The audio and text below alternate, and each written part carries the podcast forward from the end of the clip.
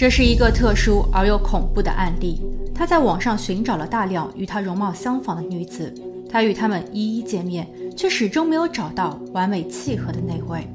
但哈迪家的出现让他露出了满意的笑容，在连哄带骗约见了哈迪家后，一起让人匪夷所思的谋杀案就此展开。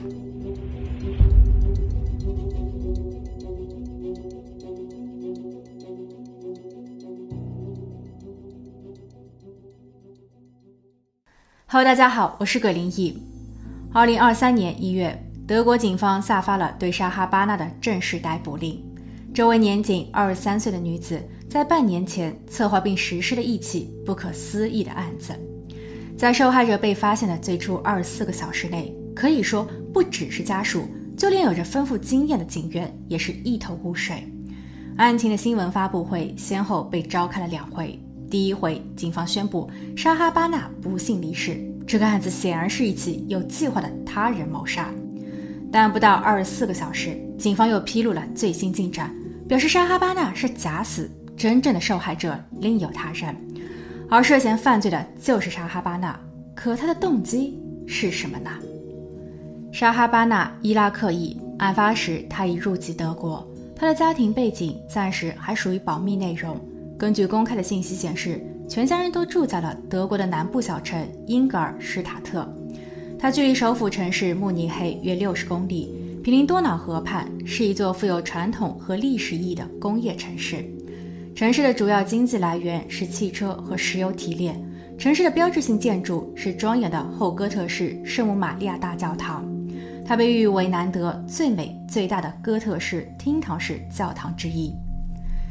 沙哈巴纳自幼生活于此，他还是一位在 IG 上相当活跃的美妆博主。虽然人很年轻，却早已嫁人。不过，她的婚姻生活并不幸福，她跟她的丈夫分居了，两个人也正在办理离婚手续。沙哈巴纳已经改用“前夫”这个词去称呼她的现任丈夫。二零二二年八月，沙哈巴纳告诉自己的父母说，她需要会见自己的前夫。父母提醒他要好好交流，别再起什么冲突了。沙哈巴纳不屑地看了父母一眼后转身出门。可数小时过去了，沙哈巴纳始终都没有回家。他的父母尝试致电和短信联系他，沙哈巴纳也没有做出任何的回应。父母为此感到了隐隐的不安与焦虑。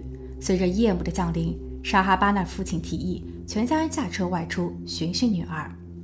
他们最终在多瑙河的附近一个居民区的巷子口看见了沙哈巴纳的梅赛德斯奔驰车，汽车的门窗都被锁着，前排的主驾和副驾空无一人，后排的座椅上倒好似有一团东西躺着，但因为所处的位置没有灯光，家人们不确定那是什么。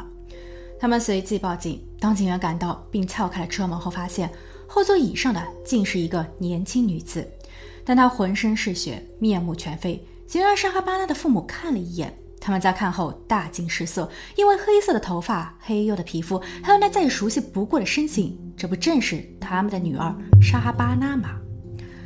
可她究竟遭遇了什么？怎么会横死在自己的车内？这是谁干的？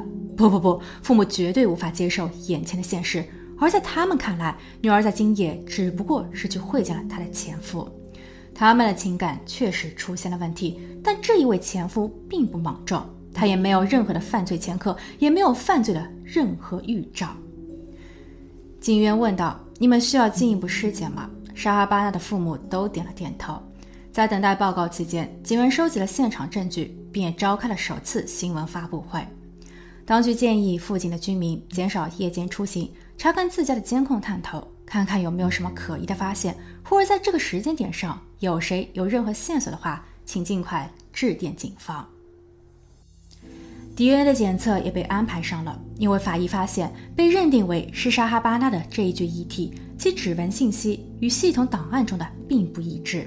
而事实上，在警方第一次发布通告后，就有居民曾致电警方说，在事发后他有在路上看到过沙哈巴纳，他本想拦下他，但他逃跑了。所以车内的女子到底是谁？很快，DNA 有了结果，他指向了一位名叫哈迪加的女子。哈迪加二十四岁，阿尔及利亚人，他住在距离事发地约一百多英里外的哈尔布隆。警员感到困惑，因为这两女子似乎并没有交集。等等，她们长得为何如此的相似？无论是样貌、肤色，还是身形、年龄，甚至哈迪加，她也是一位美妆博主。哈迪加在埃及和抖音上更新的很频繁，她的化妆风格又与沙哈巴拉的刚好一致。在德语中有一个词，翻译成中文为“分身”或“二重身”，指某人在两个地方同时出现，并有第三者目睹了另一个自己的现象。两人单从样貌来说长得一模一样，但不限定于双方性格。民间有这么个传说：当二重身出现并被人看见认出后，便预示着那个本来的人阳寿将近。当然，就心理学而言，这是一种自亏现象。心理专家说，只有自己才能完完全全看到并识别出自己的分身。医学界将其归类为脑部发生了某种功能性障碍，不过也没有更多的科学依据或解释。这个词都被运用于影视作品的创作中，也被视作为神秘学现象。而本案的受害者哈迪加却似乎与此相关。通过细查沙哈巴纳与哈迪加的通讯往来，警员发现沙哈巴纳有多个埃及账户，他以不同的身份来接触不同的人。不过在近期的一个月内，凡他所接触的人都与他长相相似。他试图约见自己在网上找的每一位女子，有的没有理睬他。不过也有的还真的与他出来见了一面。沙哈巴纳可能是认为他们都没有达到自己的理想标准，直到他遇见了哈迪加。一开始，沙哈巴纳在 IG 上艾特哈迪加，他说自己是德国歌手 Luna 的经理人。Luna 在 IG 上拥有二十多万 follow，他在 Spotify 上有一百三十多万粉丝。公司近期正在为 Luna 下一部音乐视频招募模特，他觉得哈迪加可以试试。哈迪加在听到这一消息后非常开心，因为他本人就是 Luna 的歌迷。当然，哈迪加也很谨慎，并犹豫着要不要去面试。他通过官方渠道给 Luna 留了言，他写下：“我希望你能够看到并回复这条消息，因为我极度没有安全感。有这么一个女人，她发送了简讯给我，说是你要招人拍摄一段音乐视频。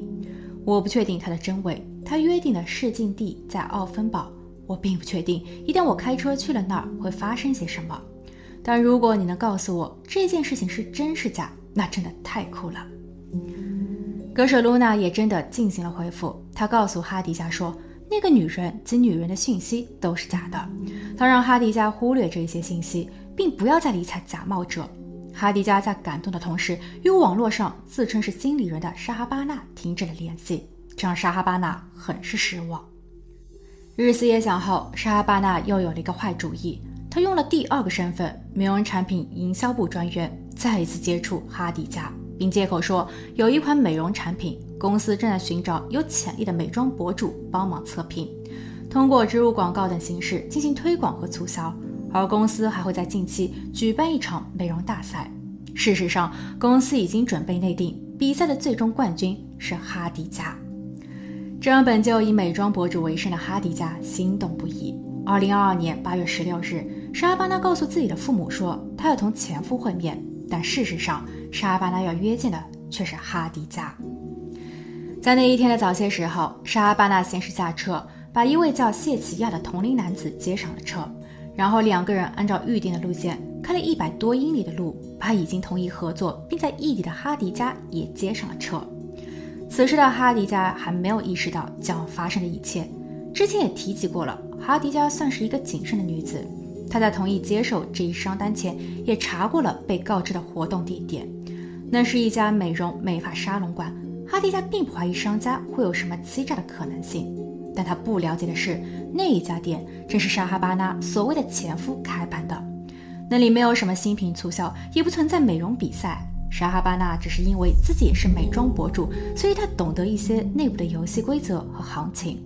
他利用了这几点，而当还在做着冠军梦的哈迪加坐上了车后，汽车的行迹偏离了既定路线。他们在某一片树林中停车，哈迪加被要求下车，然后沙哈巴纳和他的同伙谢奇亚动手解决了他。而哈迪加曾经最最重视的面孔，还被连扎了五十次。满身红色、没了气息的哈迪加又被放回到了汽车的后排座椅上。犯案的沙哈巴纳和谢奇亚弃车离开。让警方感到困惑的是，他的动机是什么。沙哈巴纳真的相信了所谓的二重生这种民间说法，然后为了保命，不惜将所谓的二重生毁灭吗？而这位被认定是二重生的哈迪加，他的最后一条抖音视频拍摄于事发的一周前，内容为连续的几张建筑照，配文写道：“在我走前，我想去看看。”现今再来看这一条抖音信息，又蒙上了几分神秘且诡异的色彩。